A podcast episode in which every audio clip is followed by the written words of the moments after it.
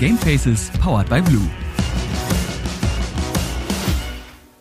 Und damit herzlich willkommen zur siebten Episode von Game Faces powered by Blue, dem neuen Gaming-Podcast von Logitech. Mein Name ist Max Krüger, ich bin mittlerweile seit sechs Episoden euer Host. Falls ihr mich noch nicht kennt, ich mache Sachen im Internet mit Gaming, unter anderem auf dem YouTube-Kanal Dr. Freud. Meine heutige Gästin heißt Sabrina Zulösi und die ist nicht so auf dem Internet unterwegs, dafür aber auf Events, nämlich genauer gesagt auf E-Sport-Veranstaltungen. Sie ist nämlich die Lead-Player-Managerin der ESL. Sie hat auch vorher schon als Product Managerin da gearbeitet und auch als UK Product Managerin, äh, hat auch eine Werkstudententätigkeit da gehabt und auch als Travel Managerin ist wie gesagt bei der ESL schon ganz schön rumgekommen, hat vorher ein Bachelor of Business Administration gemacht, ein Auslandssemester in Thailand, spricht neben Deutsch noch drei weitere Sprachen, spielt Volleyball und wollte eigentlich mal Polizistin werden. Und deswegen muss man direkt die Frage stellen, wie kommt man denn von der Polizei plötzlich zur ESL? Hallo Sabrina übrigens. Hallo Max. Ähm, ja, also Polizei war eher früher so ein Kindheitstraum. Das war nie was, was ich ähm, realistisch dann verfolgt habe. Nach der Schule war natürlich dann erstmal die Frage, wo lang geht's und ähm, da wusste ich es noch gar nicht so und habe dann erstmal so die generelle Richtung BWL eingeschlagen, äh, wie man das so häufigerweise mhm. macht. Wie man da, ja, geht ja. mir genauso und habe dann, wie du schon gesagt hast, angefangen ähm, durch Praktikas angefangen im äh, E-Sports zu arbeiten. Damals war das dann noch mein Hobby und habe das dann versucht auch in meine Arbeit umzusetzen und das hat dann ganz gut geklappt. Muss man vielleicht für die Leute, die es nicht wissen, direkt erstmal fragen, was macht denn eine Player Managerin? Ja, also als Player Manager ist man der erste Kontakt, den Spieler auf einem E-Sports-Event haben. Wir sind deren Ansprechpartner. Wir organisieren im Vorlauf zu dem Event mit den Teammanagern der verschiedenen Vereine, deren Anreise, deren Schedule, wir schicken den Informationen. Also kann man sich so ein bisschen vorstellen wie auch Manager in anderen Sportarten, die so ein bisschen ähm, die Spieler durch die Events durchleiten, weil die natürlich nicht Zeit haben, sich um alles zu kümmern ähm, und da auch nicht den Kopf haben, die wollen sich ja auf das Spiel konzentrieren. Und man begleitet die dann so ein bisschen und hilft denen, wenn die Probleme haben. Ja, genau. Das ist so ein bisschen die Grundlage. So, jetzt bist du ja aber nicht nur Player Managerin, du bist ja die Lead Player Managerin. Das heißt also quasi, du hast ein Team von anderen Player Managern unter dir und schickst die dann alle durch die Gegend und du bist quasi nochmal die Anlaufstelle für die Anlaufstelle oder wie ist das zu verstehen?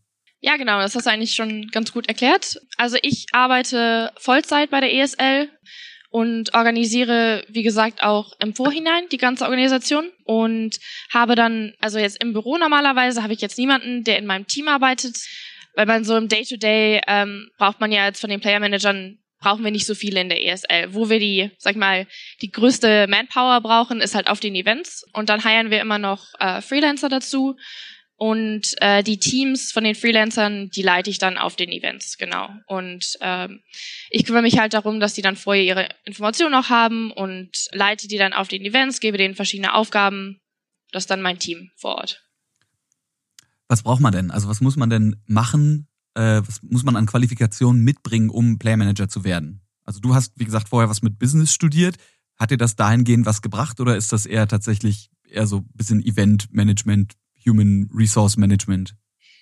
Also hat mir das was gebracht? Jein. Also gewisse einzelne Themen und Skills bestimmt schon, ähm, aber ich würde jetzt nicht sagen, dass man was Bestimmtes studieren muss, damit man Player Manager werden kann. Also es gibt sehr viele verschiedene Wege, die dahin führen können. Inzwischen haben wir ein Team von sehr erfahrenen Leuten, ähm, aber jeder von denen hat ja auch mal angefangen und hatte keine Erfahrung. Einen gesunden Menschenverstand und einfach einen guten Kopf, das ist erstmal eine gute Voraussetzung. Und ich sag mal, dass man auch unter Stress äh, arbeiten kann, weil auf einem Event passiert natürlich manchmal auch sehr viel gleichzeitig und kommen auch sehr unvorhergesehene Situationen manchmal auf. Ja, aber eigentlich ist es wichtig, irgendwo diesen Einstieg zu finden und dann sein, sag ich mal, sein Portfolio so ein bisschen aufzubauen und Erfahrungen zu sammeln. Das kann von kleineren Events anfangen und dann baut man sich ein bisschen zu den größeren auf. Manchmal hat man auch eine gute Chance und kann direkt bei einem größeren Event einsteigen. Ja, aber das ist jetzt kein typischer Beruf, wo ich sagen würde, da muss man jetzt XY studieren, damit man das unbedingt machen kann. Also ähm, das ist auf jeden Fall nicht so. Vielleicht kannst du uns ja mal mitnehmen jetzt äh, durch einen normalen Tagesablauf. Also wir, wir fangen mal an, du hast ja mehrere Stufen, wie du quasi arbeiten musst. Nehmen wir jetzt mal einen Tag im Jahr 2019, wo wir noch nicht alle zu Hause bleiben müssen, wo es noch Events gab, wo aber kein Event stattfindet. Was machst du an einem normalen nicht-Event-Bürotag? an einem normalen Nicht-Event-Bürotag würde ich ins Büro fahren. Also wir haben ja hier unser ähm, HQ in Köln äh, von der ESL. Da arbeite ich auch, sag ich mal, einen normalen Wochenjob, montags bis freitags.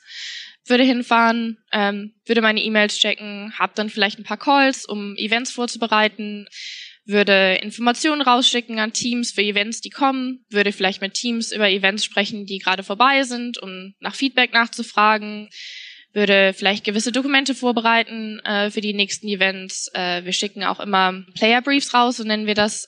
Das ist nochmal so ein Dokument, wo die alle Informationen auf einen Blick finden können.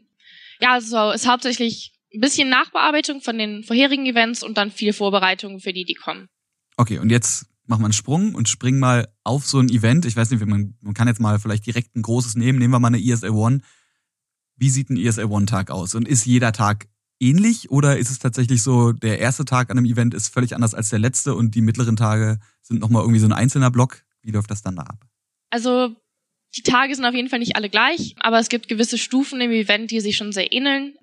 Also ich als Lead Player Manager, ich fange immer noch einen Tag vorher den anderen an. Ähm, also ich komme immer einen Tag am Event an, also wo noch keiner da ist, keiner von den Spielern und die meisten von meinem Team auch noch nicht, so dass ich Zeit habe, mich da ein bisschen aufzubauen, sage ich mal, ein bisschen umzusehen, äh, anzukommen, dass man dann nicht den, Stra äh, den Stress noch am Travel-Tag hat. Genau. Und dann gibt's halt so Sachen vorzubereiten, äh, wie zum Beispiel Goodiebags, weil wir ja den Spielern eigentlich bei allen unserer großen Events, wenn die ankommen, äh, ein paar Goodies überreichen. Da sind Sachen von der ESL dabei, aber auch Sponsorensachen. Genau. Und dann den Tag danach, das ist dann der ähm, Arrival Day, so nennen wir den. Da kommen dann die Spieler alle an. Äh, also es gibt immer einen Tag, ähm, an dem die alle zusammen ankommen. Und da ist zum Beispiel mein Ablauf, dass ich in der äh, Hotellobby bin und, sag ich mal, der erste Mensch bin, den die sehen, wenn die ankommen. Also wir haben dann immer Shuttle-Dienste, die die abholen vom Flughafen. Und aber wenn sie dann im Hotel ankommen, sehen sie ein bekanntes Gesicht und äh, können mir direkt auch Fragen stellen und ich bin dann für die da. Der nächste Ablauf, also der nächste Block sozusagen in so einem Event wäre dann der Media Day. Das ist dann der Tag danach. Ähm, den Tag nutzen wir, um neuen Content mit den Teams aufzunehmen, Fotos zu schießen, also alles, was man so braucht. Äh, für unser TV-Department auch. Und äh, genau, danach geht's dann eigentlich mit dem Turnier richtig los. Haben wir dann erstmal ein paar Tage Group Stage, äh, die finden meistens im Hotel statt. Und da sind die Tage schon relativ ähnlich vom Ablauf her. Und schließlich geht's dann in die Venue. Also sagen wir mal, wenn das jetzt eine ESL One Cologne zum Beispiel ist, geht's dann hier in die Lanxess Arena. Da ändert sich das noch ein bisschen, äh, kommen noch ein paar Aufgaben hinzu. Und dann am Ende ist dann der Departure Day noch, wo wir die Teams, äh, wo wir sicherstellen, dass die alle sicher nach Hause kommen. Also quasi von Anfang, von Anfang bis Ende dabei. Da du den Job ja schon ein paar Jahre machst und du ja gerade eben selber schon gesagt hast, die Spieler, die sehen dann da ein bekanntes Gesicht.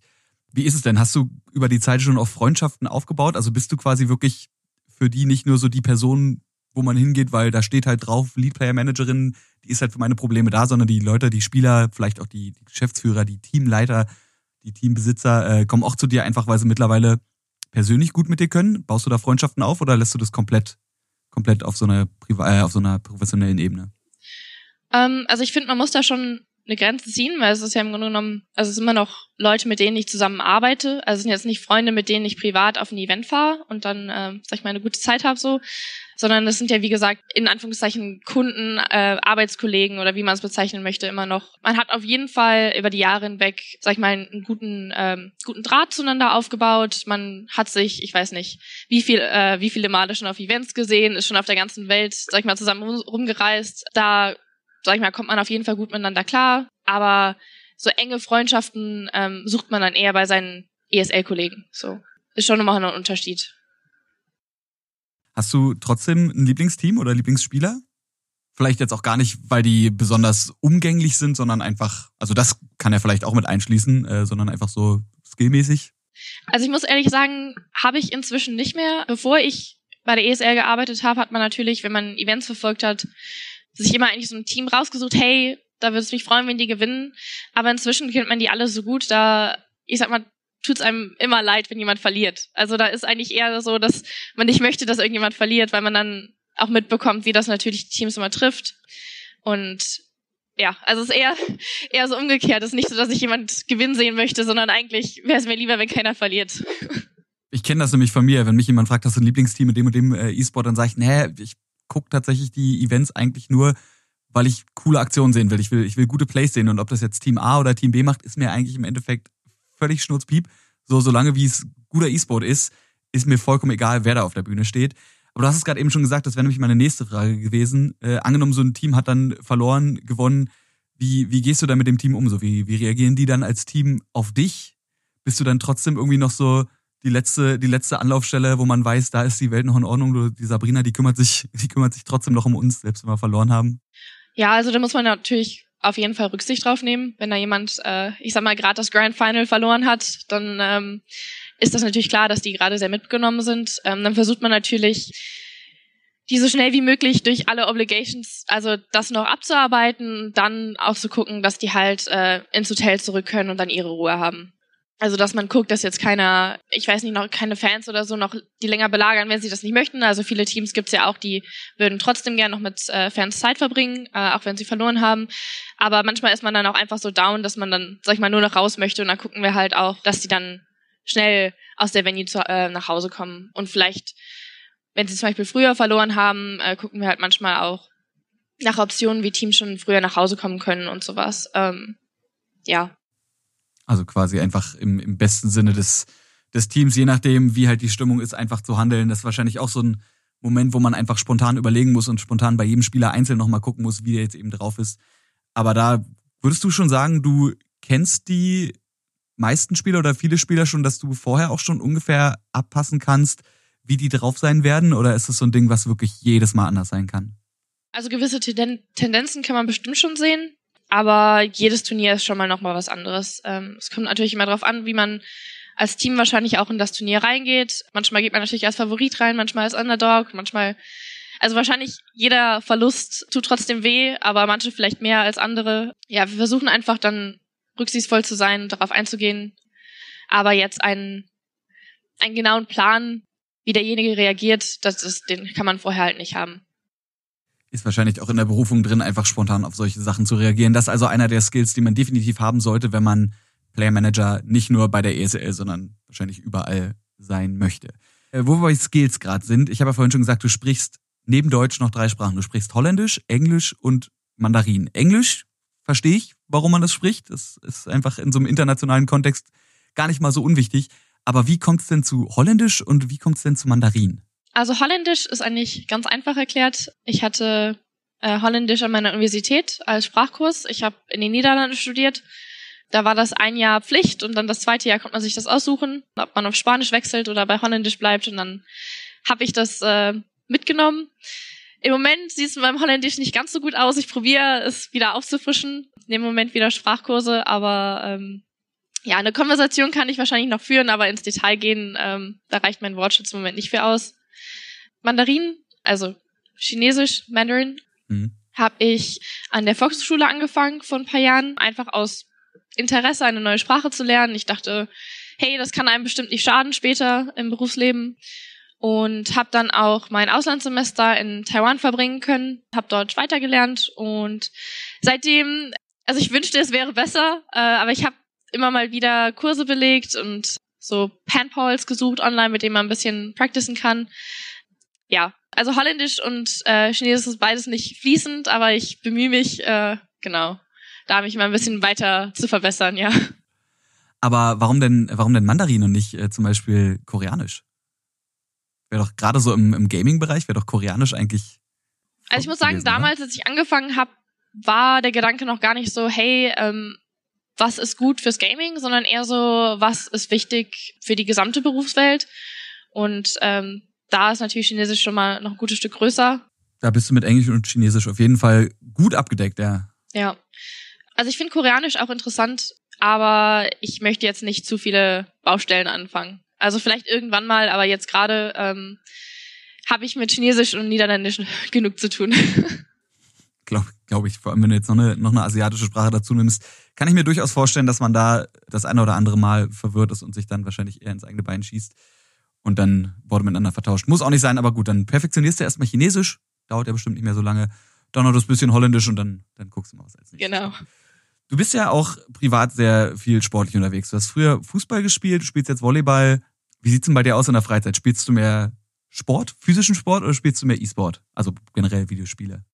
Also ich würde sagen, das ist eine gute Mischung. Ich habe auch immer Phasen, in denen ich mehr das eine mache oder mehr das andere. Ich habe früher, als ich jung war, semi-professionell Fußball gespielt beim Borussia Mönchengladbach für äh, paar Monate oder ein, eineinhalb Jahre dann insgesamt auch. Hatte dann die typische Knieverletzung, nach der ich dann aufhören musste. Und danach hat dann auf jeden Fall Gaming erstmal überhand genommen, wo ich dann physisch, sag ich mal, auch nicht mehr den Sport so machen konnte. Ja, und dann habe ich aber auch mit danach mit verschiedenen Sportarten wieder angefangen und die ein bisschen durchgezogen. Das hat sich dann eigentlich ganz gut gebalanced. Im Moment muss ich sagen, spiele ich gar nicht mehr so viel wie früher, weil ich natürlich auch viel im E-Sports arbeite, das gucke jetzt für den Job. Immer mal wieder hier und da, aber auf jeden Fall nicht mehr so exzessiv wie früher in der Schule oder während des Studiums. Ja, also ich habe jetzt vor kurzem auch mit einem neuen Sport angefangen. Ich mache jetzt Brazilian Jiu-Jitsu oh, und wow. äh, bin gerade da sehr ähm, ja, sehr begeistert und sehr investiert, da mich zu verbessern. Hast du mit Videospielen dann exzessiver angefangen nach der Knieverletzung oder hast du vorher schon gespielt und hast nur dann gemerkt, okay, wenn ich jetzt das eine nicht mehr machen kann, kann ich den Fokus, oder nicht den Fokus, aber eine, meine Zeit mehr auf das andere legen? Oder hast du gesagt, okay, Sport, Fußball geht jetzt gerade nicht, weil Knie ist kaputt, also brauche ich was anderes? Ja, es war auf jeden Fall schon so ein bisschen ein Outlet, weil ich ähm, auf einmal natürlich viel, viel mehr Zeit hatte. Hab vorher vier, fünf, manchmal sechs Mal die Woche äh, Fußball gespielt und auf einmal waren die Stunden halt frei. Ähm, hab die dann, sag ich mal, mit Gaming gefüllt ähm, und hab da auch auf jeden Fall ähm, ein bisschen mehr Begeisterung, glaube ich, für den äh, Bereich dann entdeckt. In 2014 habe ich dann auch angefangen, E-Sport so richtig zu verfolgen. Ähm, das war damals dann League of Legends, die äh, European also hm. äh, LCS war es damals LCS, ja noch, ja. genau, nicht LEC. ja, und bin dann da auf jeden Fall erstmal hängen geblieben und habe mich da sehr begeistert, viele Events besucht. Ja, also ich weiß nicht, ob das, also wäre das mit dem Fußball gut gelaufen, wäre ich wahrscheinlich vielleicht nicht in die, in die gleiche Richtung gegangen. Vielleicht schon, ich weiß es nicht, das kann man jetzt nicht sagen. Aber es hat mir auf jeden Fall ermöglicht, mehr Fokus auf den Bereich zu legen. Aber es ist ein schönes Beispiel dafür, also gerade wenn du dann Richtung Richtung E-Sport und LoL gehst, dass ja ähm, Videogames eben nicht nur den Unterhaltungsaspekt abdecken können als das Unterhaltungsmedium, was sie sind, das Beste meiner Meinung nach, sondern eben auch einen, einen sportlichen Gedanken, eben diesen kompetitiven Gedanken mitnehmen. Bist du direkt quasi auf ein kompetitives Spiel gewechselt oder hast du erstmal Singleplayer gespielt nach der Verletzung? Ich bin erstmal so ein bisschen in Guild Wars 2 versunken. Das ist so mein, äh, mein WoW, sage ich immer ganz gerne. Äh, viele Leute haben ja die Erfahrung, dass sie früher extrem viel WoW gespielt haben und das ist so deren Herzblutspiel. Bei mir war das dann eher Guild Wars 2. Hab aber auch sehr, sehr viel LOL danach und auch währenddessen gespielt. Also LOL war so mein erstes kompetitives Spiel, wo ich auch, also natürlich jetzt auf keinem guten Level, aber mit Freunden Teams gebildet habe, manchmal in irgendwelchen random Turnieren mitgemacht habe. So ein bisschen das kompetitive Leben da ausgelebt habe, äh, was ich wahrscheinlich dann durch den Fußball nicht mehr hatte. Rang ist ja äh, in den meisten Fällen bei Overwatch sagt man, Rank is just a number. Äh, ich denke auch, solange wie man Spaß hat und sein Bestes gibt, muss es auch Leute in niedrigen, mittleren und hohen Elos geben. Solange wie der, der grundsportliche Gedanke da ist, glaube ich, dieser kompetitive Gedanke, ist das auch alles gut genug. Und ich glaube, du bist wahrscheinlich in einem höheren Rang, als die Leute jetzt denken, so wie du dich hier verkauft hast. Aber ist ja im Endeffekt auch egal. Ich habe vorhin gesagt, du bist gar nicht so wirklich äh, im Internet zu sehen auf Bildern, weil du eher auf den Events rumtingelst. Aber man sieht dich trotzdem bei der ESL nicht nur auf den Events rumrennen, sondern auch im ESL-Shop, weil du da ab und zu mal für Fotos und Videos vor der Kamera stehst. Wie ist es denn dazu gekommen? War das einfach so ein, ach Sabrina, zieh mal kurz hier ein Jersey an, fehlt irgendwie, Model fehlt jetzt, mach du mal bitte, oder? Ja, eigentlich genauso. Also das erste Mal, ähm, als ich da vor der Kamera stand, das war für unseren äh, Werbespot für den Shop. Und den haben wir halt ähm, mit äh, Mitarbeitern gedreht und äh, ich bin da an meinen Spot gekommen, weil ich da noch die grellpinken Haare hatte. Wir hatten halt die ESL Cap auch und da hatte mein Kollege mich halt gefragt, hey, kannst du nicht mitmachen? Wir würden gerne die Cap so auf deinen Haaren drehen, das ist bestimmt ein cooler Kontrast. Und ja, damals wussten wir gar nicht, also war uns noch gar nicht klar, dass das dann so viel benutzt wird auch. Ähm, inzwischen kann man den Spot ja eigentlich überall sehen. Ja, genau. Und danach war es dann ein paar Mal noch, dass halt Fotos von gewissen Sachen ähm, benötigt waren, also hauptsächlich von unserer ESL One LA Collection. Ähm, und da war halt das Problem, dass das Event ja gecancelt wurde. Und deshalb hatten wir halt eigentlich keine Leute vor Ort, die die Sachen tragen konnten. Und ich hatte halt ein paar Freunde noch so jetzt keine professionellen Fotos gemacht, aber mit einer ordentlichen Kamera. Und dann hatte mich der Shop halt gefragt, ob die die Fotos auch benutzen können. Also es ist jetzt nicht so, dass ich da ein offizielles ESL-Model bin oder so, sondern eher mal hier und da gab es da Möglichkeiten und dann habe ich ausgeholfen so. Mittlerweile kannst du es wahrscheinlich trotzdem auf deiner LinkedIn-Seite stellen, so oft wie du da zu sehen bist. Vermutlich, ja. Wo du gerade sagst, äh, ausgefallene Events, wie ist es denn jetzt aktuell, wo wir eben gerade so Live-Events eben noch nicht haben? Wie ist denn da dein Alltag? Hast du mehr zu tun, weniger zu tun, komplett andere Sachen zu tun oder ähnelt sich das trotzdem schon dem, weil ja so ein Spieler, auch wenn er jetzt nicht vor Ort quasi an die Hand genommen werden muss und zu seinem PC geführt werden muss, ja irgendwie trotzdem begleitet werden muss? Also es ähnelt sich auf jeden Fall. Man kann sich das halt so ein bisschen so vorstellen, als wäre einfach die Hälfte von meinem Beruf gerade nicht da und aber diese leere Hälfte fühlt sich halt mit dem, was ich in der in der anderen Hälfte mache halt noch mehr. Also ähm, die ganze Vorarbeit vor den Events, ich sag mal mit Teams kommunizieren, ähm, die einladen, Informationen rausschicken, die Media Days organisieren, die wir jetzt online machen, das alles findet trotzdem statt. Was halt nicht stattfindet, ist, dass ich zu den Events hinreise, hinfliege und dann vor Ort die auch betreue, die Teams. Das ist halt komplett weg. Dafür arbeite ich halt mehr jetzt an den ganzen Online-Turnieren, die wir ja trotzdem machen und arbeite da die Vorarbeit ähm, im Homeoffice im Moment genau. Hast du dann einen normalen Arbeitstag so von Arbeitszeiten? Also wenn du im Office bist, wir haben ja vorhin schon gesagt, ein normaler Nicht-Corona, Nicht-Event-Tag, da hast du ganz normale Office-Zeiten wahrscheinlich, oder? Ja, genau. Montags bis freitags irgendwie. Ja, zehn bis sechs sind die bei uns. Äh, ein bisschen später wahrscheinlich als die normalen Büros, eher so die E-Sports-Zeiten. Finde ich vollkommen okay. Ja. Bin ich, bin ich Fan von, äh, merke ich mir, falls ich irgendwann mal bei euch anfangen würde. Ja. Äh, nee, aber ja, also im Moment im Moment sind auch die normalen Office-Zeiten. Auf dem Event äh, kann das ganz anders aussehen. Das hängt sehr vom Schedule ab. Natürlich, äh, wenn jetzt ein Game irgendwie in die dritte Map geht und dann noch Overtime ist, dann ähm, macht man nicht pünktlich Schluss, sondern man arbeitet dann halt, bis der Eventtag vorbei ist. Also Eventzeiten äh, variieren da schon sehr, je nach, je nach Spiel, je nach Tag, je nach Turnier so. Hattest du schon mal irgendeinen irgendeinen Moment, gab es schon mal irgendeinen so krassen Notfall oder so, wo mitten in der Nacht, Eventtag war eigentlich schon vorbei, es ist, weiß nicht, 5 Uhr morgens, du bist gerade voll am Pennen und kriegst den Anruf, weil irgendwas komplett schief gegangen ist? Oder hattest du bis jetzt das Glück und bist von sowas verschont gewesen und hast nur so, in Anführungszeichen, normale Eventtage mitgemacht? Also so an normalen Tagen passiert eigentlich jetzt nie ein, ein Riesennotfall während der Nacht. Äh, das sind meistens dann Sachen, die auch am Morgen geklärt werden können. Ähm, irgendwelche Fragen, wo halt manchmal ähm, zu nicht so menschlichen Zeiten irgendwas passieren kann, ist oft am Arrival oder Departure-Tag, wenn dann irgendwelche Flüge gecancelt werden ähm, oder sowas in der Richtung, dann ist halt ähm, manchmal auch zu nicht so normalen Zeiten, dass dann irgendwas geklärt werden muss ähm, und auch sehr dringend geklärt werden muss. Aber bisher gab es da eigentlich jetzt nichts, was, sag ich mal, schlimm geendet ist, sondern man konnte dann mal alles klären.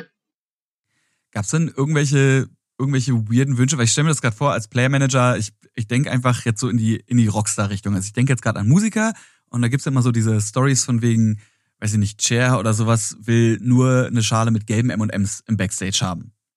Gab es schon mal so richtig weirde Wünsche, so richtig weirde Forderungen von irgendwelchen Teams? Du musst ja jetzt keine Namen nennen, äh, aber gab es irgendwas, wo du sagst, das war, das war so anders, als alle anderen Teams sich sonst verhalten? Da war irgendein weiß ich nicht, irgendeine Vorliebe oder irgendeine komische, irgendeine komische Rockstar-Attitüde, die da plötzlich rausgetragen werden musste oder irgendein, komische, irgendein komischer Wunsch oder sowas? Also ich muss sagen, auf dem Level sind wir eigentlich nicht beim E-Sports, also sind wir noch nicht angekommen. Vielleicht sind wir da irgendwann. Nee, aber die Teams sind eigentlich, ähm, also natürlich gibt's mal hier und da irgendwelche extra Wünsche oder Sachen, die man dann organisiert. Aber da sind jetzt eigentlich keine ähm, skurrilen Sachen dabei, äh, so im Alltag. Also dann keine Ahnung, gibt's halt irgendwelche bestimmten Diäten oder so, Diätwünsche, aber da kommen wir ja auch natürlich sehr gerne entgegen. Ja, aber sonst, ich sag mal, das Wichtigste ist immer, dass, äh, dass der PC ready ist, dass die Internetverbindung stabil ist und ähm, das sind immer, sag ich mal, die Hauptsachen und ähm, alles darum herum kümmern wir uns natürlich auch, ähm, dass das, das und dass alle dass gegessen das klappt. Haben. Äh, genau, dass alle gegessen haben, dass alle, ähm, also das natürlich ist zum Beispiel auch wichtig, dass ähm, Essen, sag ich mal, nach dem Spiel immer noch warm ist und da ist, also äh, verfügbar ist, weil manchmal die, sagen wir mal, wenn wir jetzt Catering hätten, Catering-Zeiten ja sich nicht immer nach Spielen so offiziell richten. Also das ist zum Beispiel was, wo man immer ein Auge mit drauf haben muss, dass, ähm, dass da noch Essen da ist, wenn auch mal ein Spiel irgendwie bis 11 Uhr geht oder so. Hattet ihr schon mal irgendwie so einen Moment, dass so ein, so ein Spieler lost war einfach? Also, dass ihr, weiß ich nicht, Match stand an, war in, in 20 Minuten ready, die Moderatoren auf der Bühne kriegen schon seit 20 Minuten immer wieder ins Ohr gesagt, ja, musst du mal fünf Minuten, fünf Minuten nach hinten verschieben, hier fehlt noch einer. Dass irgendwer irgendwo einfach verschwunden war und weiß ich nicht, der war dann in der Stadt bummeln oder ist pennen gewesen oder ist in der Bahn eingeschlafen oder was weiß ich was? Also wir hatten auf jeden Fall schon mal so kleine Schreckmomente, hey, wo ist jetzt der und der? Aber für 20 Minuten ist uns eigentlich noch keiner abhanden gekommen. Es kann ja auch nicht wirklich so passieren, sobald die einmal in der Venue sind, äh, gibt es ja, sag ich mal, nur eine begrenzte Anzahl von Plätzen, ähm, wo die Spieler dann sein können. Und wenn man die mal abgeklappert hat, dann findet man die auch eigentlich. Und auf dem Weg äh, zur Venue passiert sowas auch nicht, weil wir die ja ähm, von uns aus shutteln. Und wir haben immer Leute im Hotel, die halt in der Lobby dann gucken, dass die in das richtige Shuttle steigen. Und dann haben wir Leute an der Venue, die dann, wo das Shuttle ankommt, auf die warten und die dann zum richtigen Ort führen. Also da wird schon sichergestellt von unserem Staff, dass die nicht alleine ihren Weg da finden müssen und sich, sag mal, verlaufen können, sondern werden dann halt ähm, so geleitet, dass solche Situationen äh, vermieden werden von vornherein. Würdest du das als lieber zu viel als zu wenig, also so Vorsicht ist die Mutter der Porzellankiste bezeichnen, oder ist das tatsächlich notwendig, weil die, weil die Spieler an, gerade an Spieltagen vielleicht einfach so, so fokussiert sind und, weiß ich nicht, mit Gedanken schon im, im Match oder in irgendwelchen Strategien, dass die zum Teil wirklich in den falschen Bus steigen würden? Also ich würde sagen, schon auf jeden Fall lieber zu viel als zu wenig. Ähm, man muss natürlich auch bedenken, dass die Spieler fast jedes Wochenende in einem anderen Land sind, in einem anderen Hotel, in einer anderen Landessprache. Also da würde ich mich wahrscheinlich auch oft verlaufen, wenn mir jetzt nicht jemand sagt, wo ich da langlaufen muss. Und äh, das auf jeden Fall nicht zu unterschätzen. Und an einem Spieltag ist der Kopf auf jeden Fall, ähm, sag ich mal, schon mal auf dem Server und wahrscheinlich jetzt nicht, muss ich jetzt nach links oder rechts, um, sag ich mal, den richtigen Weg dazu finden, sondern da ist es schon wichtig, dass man denen auf jeden Fall entgegenkommt und äh, das so easy wie möglich macht, ähm, dass jetzt vom Hotel zur Venue ähm, da alles von uns auf jeden Fall geregelt wird und dass die auch in der Venue jetzt nicht ähm, wild umhersuchen müssen, wo dann deren Backstage-Räume sind oder wo sie sich aufwärmen können, sondern dass alles relativ easy zu finden ist, weil das ist ja im Grunde genommen auch unser Job dann und ihr Job ist dann, das Spiel zu spielen. Und ja. Hättest du dir das vorstellen können, dass du quasi irgendwann mal in so einer, in so einer Managerrolle landest? Weil es ist ja schon so ein bisschen, ja, sich, sich so spezifisch um eine Person oder um eine, um eine Gruppe von Personen zu kümmern, ist ja schon ein spezieller Job. Hattest du schon immer so eine, so eine Neigung dazu, dich um Leute zu kümmern, aufzupassen, dass es denen gut geht? Oder war das was, was, was völlig random einfach passiert ist? Also den speziellen Job, den kannte ich ganz früher, kannte ich den auch nicht. Das ist dann so ein bisschen ähm, aus meinem ersten Praktikum heraus entstanden.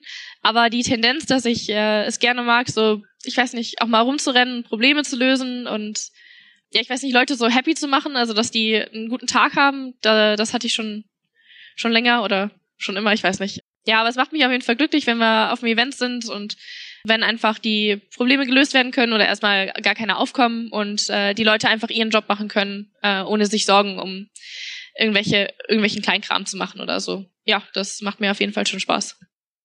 Du hast gerade gesagt, dass du da einfach so reingestolpert bist. Was war denn jetzt eigentlich dein ursprünglicher Plan? Also du wärst entweder Profifußballerin geworden und hast dann was mit Business studiert und bist dann irgendwie bei der ESL gelandet. Aber wie das jetzt genau passiert ist, wissen wir immer noch nicht. Wenn du das nochmal erörtern könntest, wäre super. Ja, also den genauen Plan, was ich äh, nach meinem Studium mache, äh, machen wollte, hatte ich auch damals noch nicht. Ähm, es ging dann eigentlich los damit, dass man äh, ein Pflichtpraktikum machen musste in meinem Studium. Und äh, als ich dann überlegt habe, in, in welche Richtung möchte ich dann gehen, kam natürlich, also für mich natürlich der die E-Sports äh, direkt in meinen Kopf sozusagen als Option. Habe mich dann mal ein bisschen umgeguckt und äh, die ESL hatte nach ähm, Praktikanten da gesucht äh, zu dem Zeitraum und ähm, habe mich dann beworben und äh, habe dann auch mein Praktikum bekommen, habe dann im Travel Department von ESL für ein halbes Jahr gearbeitet. Währenddessen kam dann so Player Management ein bisschen um die Ecke unerwartet, denn wir hatten dann einige Events auch, bei denen wir, sag ich mal, noch äh, Player Manager brauchten. Und dann hat ein Kollege von mir mich dafür empfohlen. Äh, und ich hatte auf jeden Fall auch eine Riesenlust drauf. Ich wusste noch gar nicht genau, was mich da erwartet, aber habe dann ähm, mich ein bisschen umgehört und vorbereitet, so gut es dann ging und habe dann mein erstes Player Management Event in Dallas äh, gemacht. Das war natürlich sehr aufregend, das erste Event direkt in Amerika. Das war damals das Pro League Final. Ich weiß gar nicht mehr, welche Season das war, aber war auf jeden Fall 2017 im April glaube ich, Mai vielleicht. Genau, und da habe ich dann mein erstes Event gemacht und äh, es hat mir direkt super, super viel Spaß gemacht. Hab dann natürlich mein, mein Praktikum im Travel Department noch zu Ende gemacht, aber wusste schon, mein, mein Herz hängt eher so am Player Management. War das beim Travel Management, weil da weiß jetzt wahrscheinlich auch nicht jeder, was er sich darunter vorzustellen kann, ist das quasi schon so ein bisschen die Vorstufe? Weil wenn du dich ja um die Spieler kümmerst, bist du ja natürlich auch irgendwie darin involviert, wie die zum Venue kommen. Und ich meine, die Reise, und wenn es nur die Reise vom Hotel zur, zum Veranstaltungsort ist, ist das quasi schon so ein kleiner Teil, den du da gemacht hast, wo du einfach sagst, okay, ich kann jetzt alles, was ich im Travel Management gelernt habe, mitnehmen als eine, als einen der Aspekte, den ich im Player Management eh haben muss? Oder wie ist das? Ja, also das hat auf jeden Fall geholfen. Travel Management ist auf jeden Fall ähm, ein Aspekt, der, mit dem wir ähm, also viele Berührungspunkte haben. Das fängt natürlich an, jetzt vor dem Event, wo wir dann mit Travel zusammen zum Beispiel absprechen, wie viel Shuttle wir zum, äh, wir zum Beispiel brauchen für Spieler, was macht da Sinn, äh, von der Entfernung des Hotels bis zu, wie sieht unser Plan aus, wie viele Teams brauchen wir gleichzeitig vor Ort. Dann geht's halt natürlich darum, auch die Spieler zu den Events hinzubekommen, also deren Flüge zu organisieren und zu buchen. Da ist man als Travel Management als Travel Manager nicht direkt mit den Spielern in Kontakt, sondern das läuft dann über Player Management. Also ich hatte schon, sag ich mal, so die Einsicht von der Seite eines Travel Managers, wie das von da abläuft und mache jetzt sozusagen den den Zwischenschritt zwischen Travel äh, und den Spielern beziehungsweise deren Managern. Ja, und vor dem Event, wie du gesagt hast, guckt man als Travel Manager auch danach, dass halt mit den Shuttlen alles läuft und ist da auch im engen Kontakt mit Player Management, ähm, um jetzt, ich sag mal, ähm, unser Schedule zu planen, Uhrzeiten festzulegen. Ja. Ich habe gerade mal geguckt, äh, es war übrigens die Pro League Season 7 gewonnen übrigens damals Astralis. Ja. Äh, und habe währenddessen nochmal geguckt, wer das war, wer so moderiert hat. Und äh, stell mir jetzt tatsächlich die Frage, würdest du gern auch nochmal irgendwann wechseln wollen, innerhalb der ESL zumindest, irgendwie auf einen anderen Job? Könntest du dir vorstellen, was vor der Kamera zum Beispiel zu machen? So ein Stage-Host oder ein oder weiß ich nicht, ein Commentator oder ein, oder ein Desk-Host oder sowas? Also ich muss sagen, ich glaube, vor der Kamera, das ist nichts für mich so. Also vielleicht mal für den ESL-Job nochmal irgendwas machen ähm, oder vielleicht mal, ich weiß nicht, so wie hier über meinen Job reden. Aber im Alltag bin ich eigentlich ganz froh, dass ich nicht immer im Fokus stehen muss. Ich sag mal, dass man nicht eine Person des öffentlichen Lebens ist, sondern ich mache gerne einfach so mein, mein eigenes Ding. Und wenn man dann mal, ich weiß nicht, so wie hier oder wie im ESL-Job vor der Kamera ab und zu steht und einer von vielen eher so ist, dann äh, ist es, glaube ich, eher ein Platz, an dem ich mich wohler fühlen würde.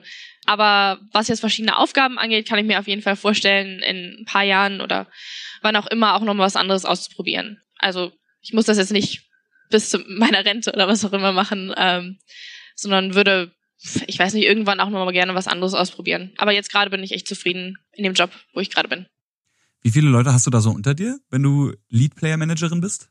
Also hast du ein festes Team oder ist das wirklich so, dass du sagst, du brauchst für ein Event so und so viele Leute und dann kommen halt mal ein paar, die du schon kanntest dazu, aber du musst dir dann halt von außen irgendwie noch wen dazu holen? Also wir haben eigentlich schon einen relativ festen Pool von Leuten, ähm, aus denen wir halt immer Leute ziehen. Das hängt so ein bisschen davon ab, auch wo kommen die her. Also wenn wir jetzt zum Beispiel ein Event in Amerika haben, dann gucken wir natürlich, dass wir jetzt nicht alle aus Europa einfliegen müssen, sondern auch ein paar lokale Leute haben. Aber es sind schon oft die gleichen Gesichter. Also wir haben schon einen Chor äh, von Leuten, die eigentlich bei allen unseren Events dabei sind, ähm, mit denen wir schon jetzt seit Monaten, manchen schon seit fast Jahren zusammenarbeiten, wo man sich gut kennt, wo man sich auf die Leute verlassen kann, wo man weiß, was man zu erwarten hat. Ja, aber es sind meistens ähm, so, also mindestens drei, aber eher so Richtung vier, fünf Leute. Ich hatte mal ein Event in Polen, das war ein äh, Fortnite-Event, da hatte ich, glaube ich, zehn oder elf Leute. Das war das, also das größte Team, was ich je hatte.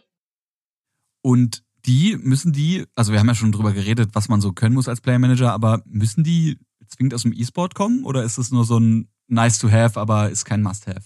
Ist, wie du sagst, ist ein nice to have, aber nicht must have. Es gibt auf jeden Fall ähm, Leute, die nicht so direkt aus dem E-Sports kommen, mit denen wir auch zusammenarbeiten. Ist vielleicht manchmal auch ganz gut, wenn da Leute, ähm, sag ich mal, noch mit einem frischen Blickwinkel da reinkommen. Generell hilft es natürlich, wenn man irgendeine Art von Eventerfahrung schon hat. Gerne sprechen wir natürlich auch mit Kollegen, zum Beispiel von der Dreamhack oder so, ähm, wenn die noch irgendwelche Leute empfehlen können. Es hilft natürlich immer, wenn jemand sich für jemand anderen aussprechen kann. Aber wir haben auf jeden Fall auch schon Leuten eine Chance gegeben, die jetzt kein, keine direkte Erfahrung hatten. Hatten das zum Beispiel auch schon bei der Meisterschaft, wo wir dann geguckt haben, hey, von unseren ESL Play Admins, wer würde da gerne mal als Player Manager das ausprobieren. Gucken natürlich, dass jetzt nicht nur neue Leute kommen, sondern immer eine Mischung aus erfahrenen und neuen Leuten. Aber es gibt auch immer wieder Möglichkeiten für Leute, ähm, die noch keine Erfahrung haben, das mal auszuprobieren. Aber es hilft natürlich, welche zu haben. Wie ist das dann für dich als E-Sport-Fan, Leute zu haben, von denen du weißt, die werden wahrscheinlich einfach faktisch einen guten Job machen, haben aber an sich mit der Szene nichts zu tun. Probierst du dir dann gleich immer noch so ein bisschen zu, zu konvertieren, einfach zu sagen, so, komm hier auf die, komm auf die Gaming-Seite der Welt, wir haben, wir haben alles, wir haben geile Pogs und geile Grand Finals, oder wie ist das? Oder sagst du einfach, nö, die machen halt ihren Job und dann, wenn die fertig sind, können die wieder dahin gehen, wo sie, wo sie herkommen? Also ich finde es immer ganz interessant, ein bisschen aus deren Perspektive mir anzuhören, wie sie die Events dann sehen, ähm, weil man selber ist natürlich schon ziemlich in dieser Bubble drin und kann das vielleicht nicht mehr ganz so ähm, von außen betrachten oder ich sag mal nachvollziehen manchmal, was, was für Blickwinkel dann kommen von äh, Menschen, die so gar nicht in der Bubble drin sind. Aber die meisten Leute, die da in mein Team gekommen sind, die haben sich dann auch selber eigentlich dafür begeistert. Also irgendwie wirst du da schon von mitgerissen, wenn du dann vor Ort bist und äh, die Arena siehst und die Tausenden von Fans, die da schreien und grölen, wenn dann ihr Team gerade, ich weiß nicht, ein Ace gemacht hat oder was auch immer. Und da muss ich eigentlich gar nicht so viel Arbeit leisten. Das kommt schon irgendwie von alleine. Gibt's eigentlich äh, Spieler, die eventuell auch schon so in eure Richtung gehen? Weil ich meine, irgendwann hörst du ja auf zu spielen. Wenn du nicht gerade Forest bist und mit Mitte 30 ist der, glaube ich, immer noch äh, wie, wie der Gott CS spielst, ähm, musst du ja auch irgendwann gucken, wo du bleibst. Viele werden dann, werden dann wahrscheinlich Team-Co-Owner oder Teammanager oder Coaches.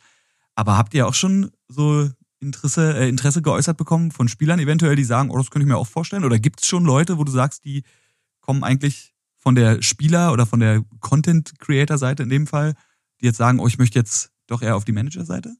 Also ich würde sagen, von denen, die auf dem höchsten Level gespielt haben, hatten wir also meines Wissens noch kein Interesse, dass das jemand mal ausprobieren äh, möchte. Ähm, was wir schon ein paar Mal hatten, waren auf jeden Fall Leute, die so, ich weiß nicht, auf einem hohen Elo mal gespielt haben, vielleicht auch mal semi-professionell. Ähm, also kann man sich zum Beispiel auch mal den Miha angucken. Äh, von unseren League Ops. Ähm, der hat früher auch auf einem sehr hohen Level Counter-Strike gespielt. In unserem Dota Player Management Team äh, haben wir auch den Victor, der ist selber auch in der, in der Dota leider, glaube ich, ich weiß nicht, also ich weiß es nicht, aber auf jeden Fall irgendwie Top 50, ich glaube sogar Top 10 oder so, also der ist da ganz oben mit dabei, ist aber selber kein Profispieler und macht einfach das Player Management gerne, weil es ihm Spaß macht und ist halt so auch ein bisschen mit in der Szene drin. Also das gibt's schon. Ist vielleicht sogar, kann ich mir vorstellen, wenn man eben selber Fan des Spiels ist und in einer hohen Elo spielt, auch so ein, so ein kleiner Fan-Moment, oder? Hattest du das schon mal, dass du irgendwie äh, so ein bisschen starstruck warst, dass irgendwie dann doch ein Spieler vorbeikam, wo du gesagt hast, oh krass, den fand ich schon immer cool oder hier ist jetzt Team XY und von denen war ich am Anfang mal Fan? Oder ist das einfach der Professionalität wegen komplett, komplett unter den Tisch gefallen? Also, also ich meine, mittlerweile ist es wahrscheinlich egal, weil ja. du eh so viele Leute getroffen hast, aber gab es das irgendwann mal? Ja, also mittlerweile ist das gar nicht mehr so. Also ich muss sagen, beim ersten Event hatte man das schon, dass man natürlich das erste Mal jetzt irgendwelche Leute in Person gesehen hat, die man sonst eher ähm, auf der Bühne sieht oder im Stream sieht. Ich sag mal, da hat man schon erstmal diesen Realitätscheck gehabt, dass es jetzt halt, dass man jetzt wirklich vor Ort ist, dass man dort arbeitet. Aber ich muss sagen, da habe ich jetzt nicht irgendwie nach Autogrammen gefragt oder sowas oder nach Fotos. Ich finde, das sollte man auch nicht unbedingt machen, weil es man will ja auch eine gewisse ähm, Berufsprofessionalität behalten. Äh, man will ja auch ernst genommen werden in dem Fall. Ähm, und man ist halt dann, man ist dann kein Fan mehr, auch wenn man das mal war, sondern in dem Fall ähm, arbeitet dann mal mit den Leuten zusammen. Und äh, das ist auf jeden Fall ein Unterschied. Und ja, also ich finde, nachdem man die Leute dann noch einmal gesehen hat, ist das dann auch relativ schnell weg. Ja, ich denke, wenn man E-Sports-Fan ist und dann zum ersten Mal auf einem Event ist, dann äh, passiert es auf jeden Fall ich würde fast sagen, also natürlich, äh, dass man da erstmal einen Moment, ich weiß nicht, einen Double, Double Take machen muss, wer da gerade an einem vorbeigelaufen ist. War das gerade wirklich Astralis? Verständlich. Aber er kann ich mir vorstellen, dass man dann wahrscheinlich diesen Reality-Check auch schnell hat und sich dann aber auch bewusst wird, man ist ja nicht einfach da und hat jetzt zufälligerweise irgendein Team gesehen oder irgendeinen Spieler gesehen, den man krass findet, sondern man wird sich ja dann wahrscheinlich auch in dem Moment bewusst, dass man sagt, ja, ich bin hier, weil ich diesen Job mache. Also es gibt einen Grund, warum ich hier bin. Bin ja hier nicht als Fan äh, und man sich dann wahrscheinlich selber aus dieser Fanrolle äh, rauszieht und wie du schon gesagt hast, einfach auf einer professionellen Ebene an die Leute rantritt. Ja, genau. Also ähm, eigentlich genau wie du es gesagt hast. Ja. Dein erstes Event, hast du von gesagt, dein erstes großes Event war ja das äh, Pro Season Final in Dallas. Was war denn dein liebstes Event? Hast du eins, wo du gesagt hast, das war so das, das hat mich vollkommen verändert oder das war da habe ich so einen guten Job gemacht oder da hatte ich, weiß ich nicht, eine Erkenntnis oder es war einfach, das lief am allerbesten von allen Events oder war einfach so das Schönste von der Storyline oder was auch immer du für einen Grund hast, den du uns gerne mitnennen kannst. Hast du ein liebstes Event bis jetzt gehabt? Also ein liebstes Event ist wirklich schwierig bei den vielen, die es inzwischen waren. Also ein Event, was unglaublich viel Spaß gemacht hat und eine sehr große Herausforderung war, war das Event, von dem ich eben schon mal so ein bisschen erzählt habe, das äh, Fortnite-Event in Katowice, weil es einfach eine Herausforderung war. Das war das erste Mal, dass wir halt ein großes Fortnite-Event gemacht haben. Wir hatten halt noch keine Routine so in place, wie wir das jetzt bei Counter-Strike oder Dota haben, wo wir eigentlich ein Event alle paar Monate haben. Und hatte, wie gesagt, auch ein sehr, sehr großes Team unter mir. Hatte 100 Spieler die erste Woche, 100 Spieler die zweite Woche. Und ja, das Event war eine große Herausforderung und das Schöne war, dass am Ende des Events auch sehr viel positives Feedback kam von den Spielern, von den Managern, die dann alle gesagt haben, hey, wir können gar nicht warten, bis das nächste Event kommt, würden gerne wieder auf ein Event hier gehen. Und das macht einen natürlich sehr glücklich dann, wenn man so gut anfangen kann in, in einem Spiel und mit einem Event. Wie ist das für dich generell, wenn ihr neue Titel in einem, in einem Finals habt? Also zum Beispiel jetzt äh, im, im Dota-Final letztes Jahr in Hamburg gab es ja einen Mobile-Titel als Vorschau-Programm quasi, also ein Final. Musst du dich da besonders drauf vorbereiten oder bereitest du dich da besonders drauf vor, dass du sagst, das ist vielleicht auch ein Spiel, weiß jetzt nicht, ob du äh, aktiv Fortnite gespielt hast, dass du sagst, ich muss mich da jetzt erst mal richtig krass reinfuchsen oder sagst du einfach, im Endeffekt ist es ein E-Sport-Titel, das sind Spieler, das sind Menschen, die haben Bedürfnisse und ich kümmere mich darum, dass die ankommen und rechtzeitig da sind, wo sie sein müssen. Ja, also eigentlich eher so, wie du gesagt hast, das ist, ähm, also es ist nicht wichtig, dass ich die E-Sports-Titel alle in- und auswendig kenne, dass ich die selber spielen kann äh, als Player Manager. Das ist nicht mein Job, das ist dann eher so, ich sag mal, die Sache von unseren Admins oder League Operations, die sich mit den, also mit dem Spiel selbst wirklich auskennen müssen für ihren Job. Äh, bei mir ist das nicht so wichtig. Es ist kein großer Unterschied, ob es jetzt ein Spieler von Spiel A oder Spiel B ist. Die müssen beide äh, ein Hotel haben, die müssen beide wissen, wann sie spielen, die müssen beide zur Venue kommen müssen alle Catering äh, bekommen. Wenn die Probleme haben, kümmern wir uns drum. Es gibt natürlich so kleine Unterschiede. Ich sag mal vom Format her, äh, zum Beispiel bei Fortnite hast du das, dass alle Spieler gleichzeitig spielen und alle Spieler gleichzeitig Pause haben. Da muss man sich natürlich ein bisschen anders darauf vorbereiten, äh, von der Planung her, als jetzt ein Counter-Strike oder ein Dota. Aber im Grunde genommen, also die Grundaufgaben bleiben gleich. Da muss man sich jetzt nicht ähm, speziell in das Spiel nochmal reinfuchsen. Nur mal kurz mittendrin, du hast es jetzt schon zweimal gesagt, die Leute von der League Ops, was genau machen die? Mhm. Also das sind die äh, Schiedsrichter sozusagen. Äh, die kümmern sich halt darum, also im Detail sprichst du da vielleicht mal mit einem League Ops nochmal. Ähm, ging ja nur, ging ja nur ums generell. Ja, ja, aber generell ähm, sind die wie beim Fußball, sag ich mal, ähm, die Schiedsrichter, die halt gucken, dass alles ähm, mit rechten Dingen zuläuft. In Counter-Strike, die sich halt drum kümmern, dass auch der Server läuft und sowas, dass ähm, alle connected sind. Die sieht man auch, wenn man einen Stream guckt, auch hinter den Spielern. Die stehen dann immer einer hinter einem Team jeweils. Sind halt da für ähm, so schnelle technische, äh, technische Fragen auch und ja, gucken halt, dass ähm, das Spiel an sich läuft, dass die Spieler connecten und dass alles mit rechten Dingen zuläuft. Ja, es ist, ist nicht so wie so ein Referee im Fußball zu verstehen, der halt wirklich guckt, ob da gefault wurde, sondern jemand, der quasi auch dahinter steht, checkt, ob die Hardware wahrscheinlich gut läuft, ne, ob, ob da alles richtig ist, ob da nicht irgendwie noch irgendwas zwischengesteckt wurde, irgendein kleiner USB-Dongle, der zwischen Tastatur und Rechner landet. Ja, soweit ich weiß, geht das sowieso nicht äh, bei unseren Eventrechnern. Aber ja, genau. Also die gucken halt drauf. Zum Beispiel ähm, gibt ja manchmal äh, bestimmte Situationen, wo die bei, bei technischen Timeouts oder so, wo Leute ihr Headset nicht abnehmen dürfen oder nicht reden dürfen oder sowas, da haben die auch ein Auge mit drauf. Ähm, also bei CS wahrscheinlich gerade äh, daneben stehen, dass der Coach einfach während der Runde Mund hält und da nicht reinquatscht. Genau, genau. Einfach die Regeln, auf die sich vorher geeinigt wurden. Ja, also die, die enforcen das, das Rulebook dann. Ähm, ja. Einer, einer muss es ja machen. Genau. Hast du irgendwas, worauf du dich jetzt besonders freust in Zukunft? Also ich meine, jetzt aktuell ist ja die Situation noch, noch unklar, wie lange das so anhält mit Corona. Hast du trotzdem irgendein, irgendein Event oder irgendein, weiß ich nicht, irgendeine Aktion, die in Zukunft, über die du natürlich auch reden darfst, wo du sagst, auf die freust du dich jetzt ganz besonders? Also jetzt gerade freue ich mich besonders auf das erste LAN-Event wieder, weil ähm, inzwischen ist ja schon seit, also LA hat ja nicht so richtig stattgefunden. Wir waren schon da mit der Crew, aber mussten dann wieder gehen. Ähm, also seit seit Katowice war ja kein ähm, Offline-Event mehr für uns. Und jetzt im Dezember gibt's dann die erste Counter-Strike LAN wieder mit acht Teams. Und da freue ich mich äh, im Moment unglaublich riesig drauf, dass es endlich wieder losgeht. Ähm, dass man halt so ein bisschen die Balance auch hat zwischen der Vorarbeit und dann auf dem Event arbeiten. Weil mir persönlich macht's am meisten Spaß, wenn ich dann auf dem Event bin und sag ich mal so im, im Geschehen mittendrin. Und ja, kann es kaum abwarten.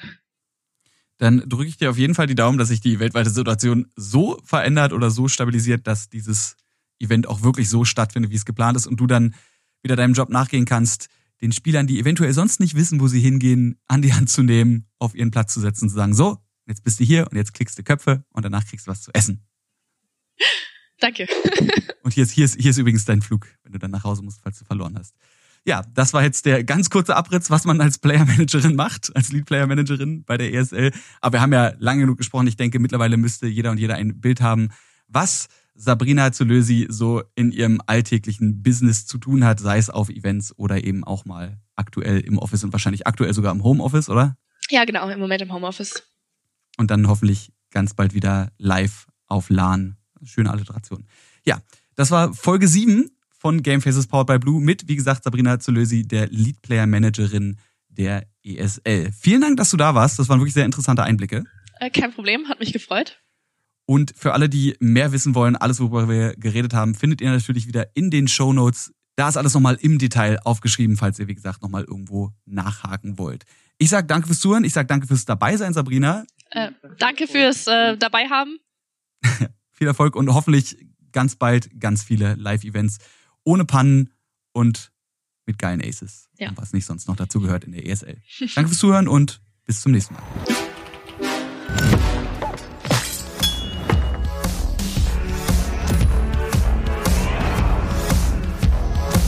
Game Faces powered by Blue.